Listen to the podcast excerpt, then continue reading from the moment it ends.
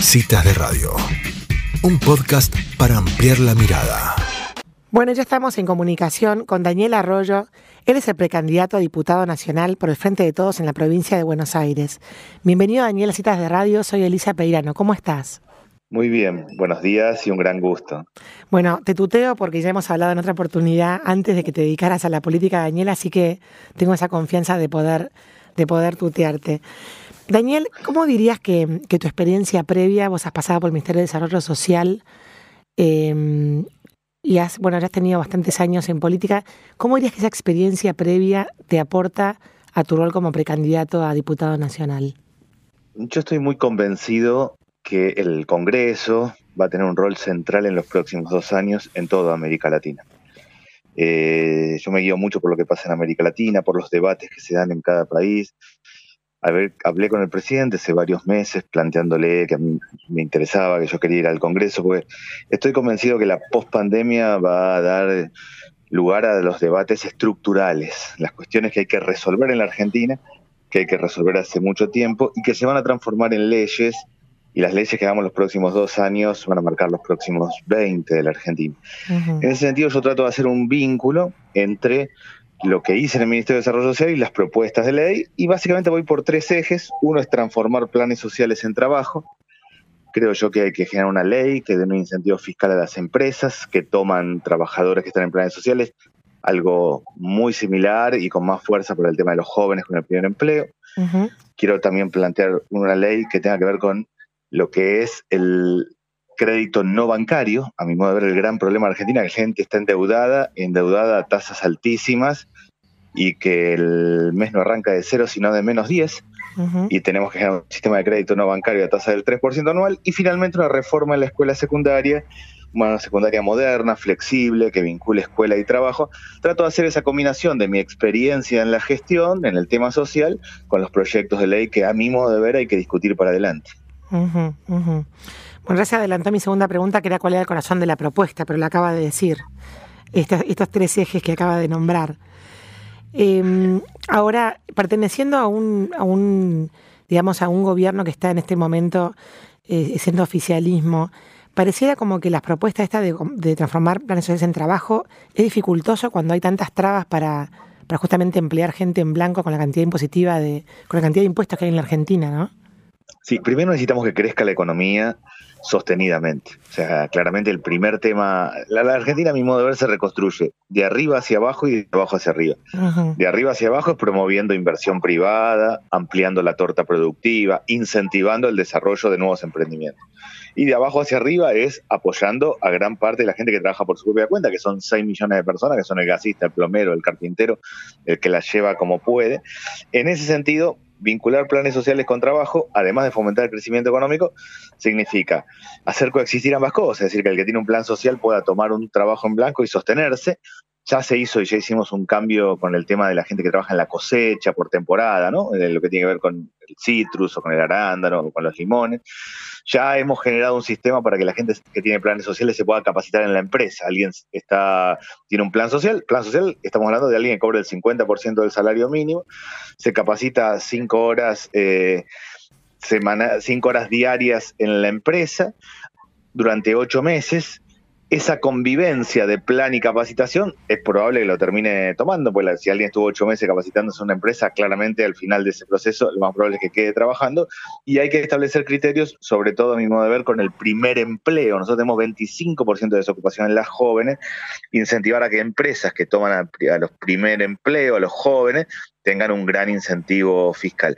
Todo esto son los instrumentos, ahora eso hay que completarlo con crecimiento económico sostenido, que yo creo que va a suceder en la pospandemia todos nuestros países van a crecer. ¿Y cómo ve Daniel la posibilidad de generar acuerdos entre, entre oficialismo y oposición? Porque esto que usted me nombró de aumentar la torta productiva y, digamos que el sector privado crezca y demás, no ha sido demasiado la bandera del gobierno en los últimos años. Por lo menos no es lo que se ha visto en las leyes que han votado, tanto oficialismo como oposición en este momento, ¿no? Hay que distinguir la pandemia. La pandemia ha sido una situación muy crítica, es una situación muy crítica, implicó en todos los países eh, un mayor apoyo del Estado, como en el caso nuestro fue el IFE y, el ATP. El IFE fue el, ingreso familiar de emergencia, llegó a 9 millones de personas, y el ATP fue el pago de parte del salario del sector privado, se requirieron muchos recursos del Estado, eso pasó en todo el mundo. Ahora, para adelante, a mi modo de ver, lo importante es establecer eh, políticas que sean duraderas. Por ejemplo, la reforma de la escuela secundaria, a mi modo de ver, es clave. Nosotros, la mitad de los jóvenes no terminan la escuela secundaria en Argentina. Mm. Entonces, tenemos por un lado que reforzar la capacitación oficios. El que no terminó la escuela le cuesta volver, pero se engancha más haciendo un curso de gasista o de plomero y entonces, ya que está haciendo el curso, termina la escuela. Generar esos mecanismos de capacitación eh, laboral Hoy las becas Progresar también incluyen la capacitación laboral, generar estos mecanismos de, incentivar en determinados rubros productivos. ¿En qué trabajan los sectores más pobres? En la construcción, en el textil, en la producción de alimentos, en el cuidado de personas, en el reciclado. Esos sectores son los manos de obra intensivos. Yo veo ahí posibilidades de generar políticas duraderas. No creo que en la Argentina nos vamos a poner de acuerdo en todo, pero sí en algunos ejes. Reforma en la escuela secundaria, incentivo a estos sectores productivos, sistema de crédito no bancario, cuatro o cinco ejes que se sostengan en el tiempo. Una, la Argentina tiene una única política de Estado que es la asignación universal por hijo, que la hizo un gobierno, vino otro y la continuó, vino otro y la continuó. Hay una ley que votamos en el 2018 que es la urbanización de los barrios, lo que se llama de barrios, villas, asentamientos, lo que se llama el RENAVAP, el Registro Nacional de Barrios Populares, que marca que hay que urbanizar 4.400 barrios, que hay que mejorar vivienda, que hay que hacer agua, servicios básicos, abrir calles. Bueno, eh, me tocó a mí empezar con los primeros 400, pero hacerlo todo es 10 años. Bueno, esa es una segunda ley que a mi modo de ver va a ser una política de Estado porque generó un sistema de financiamiento para poder urbanizar. Del mismo modo, en mi, mi opinión, tenemos posibilidades, soy optimista, para que tres o cuatro ejes centrales, en los cuales yo pondría fuertemente la escuela secundaria, sean política de Estado en los próximos 10 o 15 años.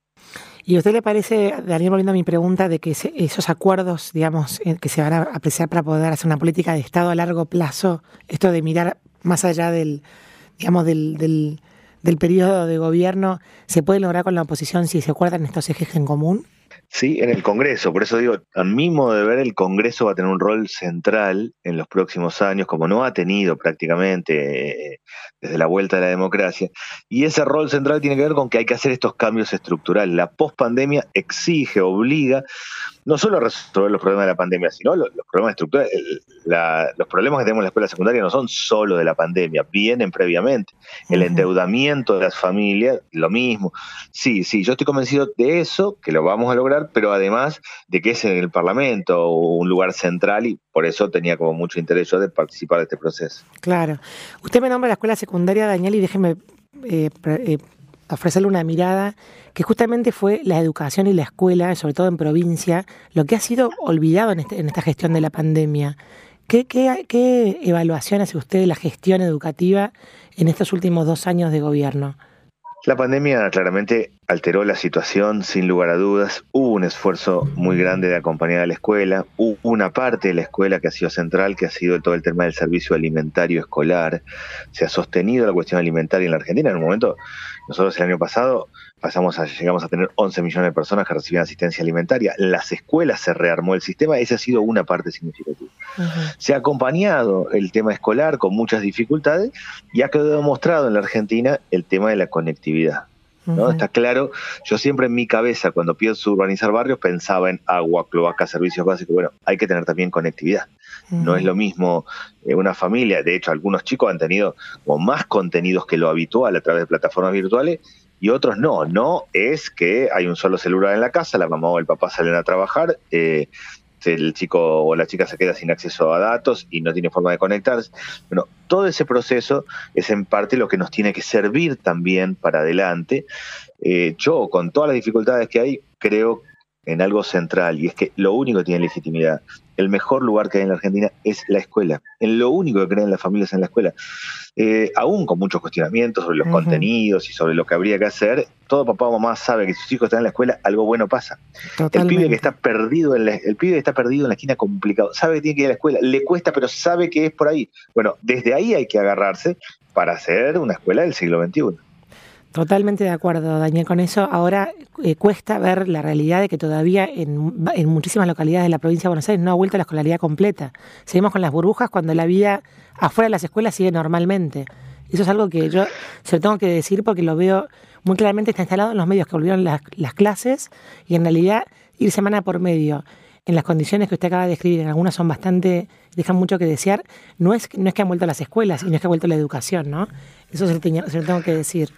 Sí, ahora hay un avance con el tema de, de, la distancia, que ya no es un metro y medio en las escuelas, eh, hay una cantidad importante de, chicos y chicas que han vuelto, sin duda falta mejorar, pero está claro que el proceso de presencialidad ya, ya, ya se ha iniciado y se va consolidando, y es ahí donde no, no solo tenemos que sostener eh, el funcionamiento del sistema educativo, sino resolver la que ya teníamos que resolver antes. Por eso digo, acá, acá tenemos problemas estructurales más la pandemia, pero no es que la escuela secundaria eh, no tenía dificultades antes de la pandemia. Ambas cosas a la vez. Y yo creo verdaderamente que tenemos una buena chance de que ahora, en la pospandemia, estas cuestiones las podamos resolver y, y de verdad el Parlamento tiene un rol central ahí. Totalmente. Daniel, ¿cuál es la importancia de estas elecciones legislativas? Yo les doy mucha importancia, las veo como un acompañamiento a la gestión que ha llevado adelante el gobierno. Gobernar en pandemia es como manejar en el medio de neblina, es bien complejo, de verdad. A mí me tocó, y lo, recuerdo siempre, venir manejando desde Brasil, un tramo que eran tres horas, terminó siendo ocho, una neblina impresionante, no se veía nada. Yo tenía el objetivo de, mantenerme pegado a la línea y no parar. Bueno, algo así es eh, la pandemia. De verdad es complejo, ha sido, a mi modo de ver, hemos desarrollado una gestión muy digna en un contexto difícil. Por ejemplo, hemos logrado sostener la paz social. Si uno ve lo que ha pasado en varios países de América Latina, eh, el nivel de conflicto social ha sido muy fuerte. En Argentina, con dificultades, hemos logrado sostener la paz social. Y cuando digo hemos, no me refiero solo al Estado, sino a las iglesias, las organizaciones sociales, las escuelas. Se, han generado, se ha sostenido parte de la actividad económica con muchas dificultades a través de esto que llamamos el ATP o el IFE se va avanzando lentamente con el tema de créditos ahora para monotributistas, falta más, pero creo que en este contexto tan difícil se ha sostenido la situación y ahora viene una etapa de recuperación, porque la economía va a rebotar y porque tenemos que generar los cambios que necesitamos para llevar y reconstruir de verdad el proceso productivo en Argentina. Y la importancia de las elecciones legislativas para decir la gente que vaya a votar, ¿cuál, cuál sería? Yo creo que tiene que ver con el, con el momento de apoyo al gobierno. Yo creo sinceramente que somos un gobierno que le ha puesto el cuerpo, que ha trabajado. A mí modo de ver, la gente diferencia hoy los que trabajan de los que hablan. A mí cuando voy a, un barrio y estoy todo el tiempo en los barrios, lo primero que alguien me dice, mira, estás laburando bien, ahora fíjate esto, esto, esto. Y en eso de fíjate empieza con el tema del precio de los alimentos, con el problema más grave. Pero la importancia es eh, reforzar y acompañar, a mi modo de ver, un gobierno en un contexto tan difícil. Ha sostenido la situación y que ahora viene la etapa de reconstrucción. Daniel, pero usted habla... Y, y, sí. y, sí, todos tenemos que votar, claramente, claramente todos tenemos que votar. Uno de los valores de la Argentina es la participación democrática y todos tenemos claramente votar, más allá de, las preferencias que cada uno tiene. Usted hablaba recién de que a usted le gustaba mirar América Latina en general. Los indicadores de la Argentina, la manera que ha manejado la cuarentena y demás, no nos, no nos, no nos ponen muy, muy alto en el ranking con el resto de nuestros vecinos, ¿o sí? ¿Cómo evalúa eso?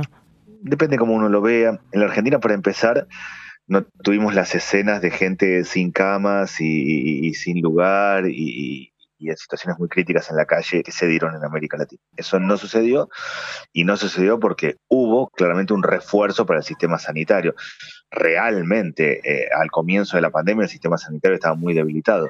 Se ampliaron las camas, se generaron los procesos para poder acompañar eh, y, tener las unidades tempranas de atención, se armaron, nosotros armamos lo que llamamos el barrio cuida al barrio, sistema de detección previa, se armaron los centros de aislamiento, se generó toda una política desde lo sanitario que no existía y que permitió que toda persona que lo necesitó tuviera un respirador y una cama. Eso no pasó en general en otros países de América Latina y es un valor que hemos tenido, sobre todo porque arrancamos con un sistema sanitario verdaderamente castigado y con muchas dificultades.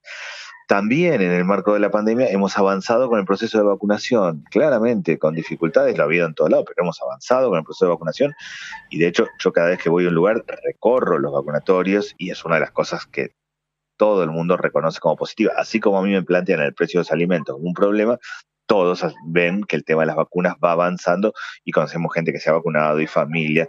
Y de hecho, siempre que voy a los vacunatorios me, sorprende la cantidad de gente joven que veo ahora que antes no veía. Creo que esos han sido avances, se ha sostenido en el marco de la pandemia con dificultades, pero objetivamente esos han sido cuestiones que nos han permitido sostener lo que no era tan evidente que pudiéramos sostener, y agrego con el tema de la paz social, que tampoco es un tema menor. Daniel, la última. ¿Cómo, cómo eh, considera que está la salud cívica ciudadana de la población? Bueno, eso depende de las realidades. Está claro que la pandemia nos ha golpeado a todos y está claro que, que, la angustia, las dificultades, eh, las dificultades, se ha desarmado gran parte del funcionamiento de la vida cotidiana. Eso está muy claro, no solo en lo económico, sino en lo cotidiano, en lo práctico, ¿no? Para llevar a los chicos a la escuela, para ordenar. Lo que organiza la vida de una familia es la escuela y el trabajo. Una familia se, se organiza en función de levantarse a la mañana, los chicos hay que desayunar, los chicos tienen que ir a la escuela, vamos, venimos, el trabajo. Bueno, gran parte de eso se ha ido desacomodando con por supuesto con muchas dificultades y con algunos sectores productivos que todavía eh, la tienen muy complicada.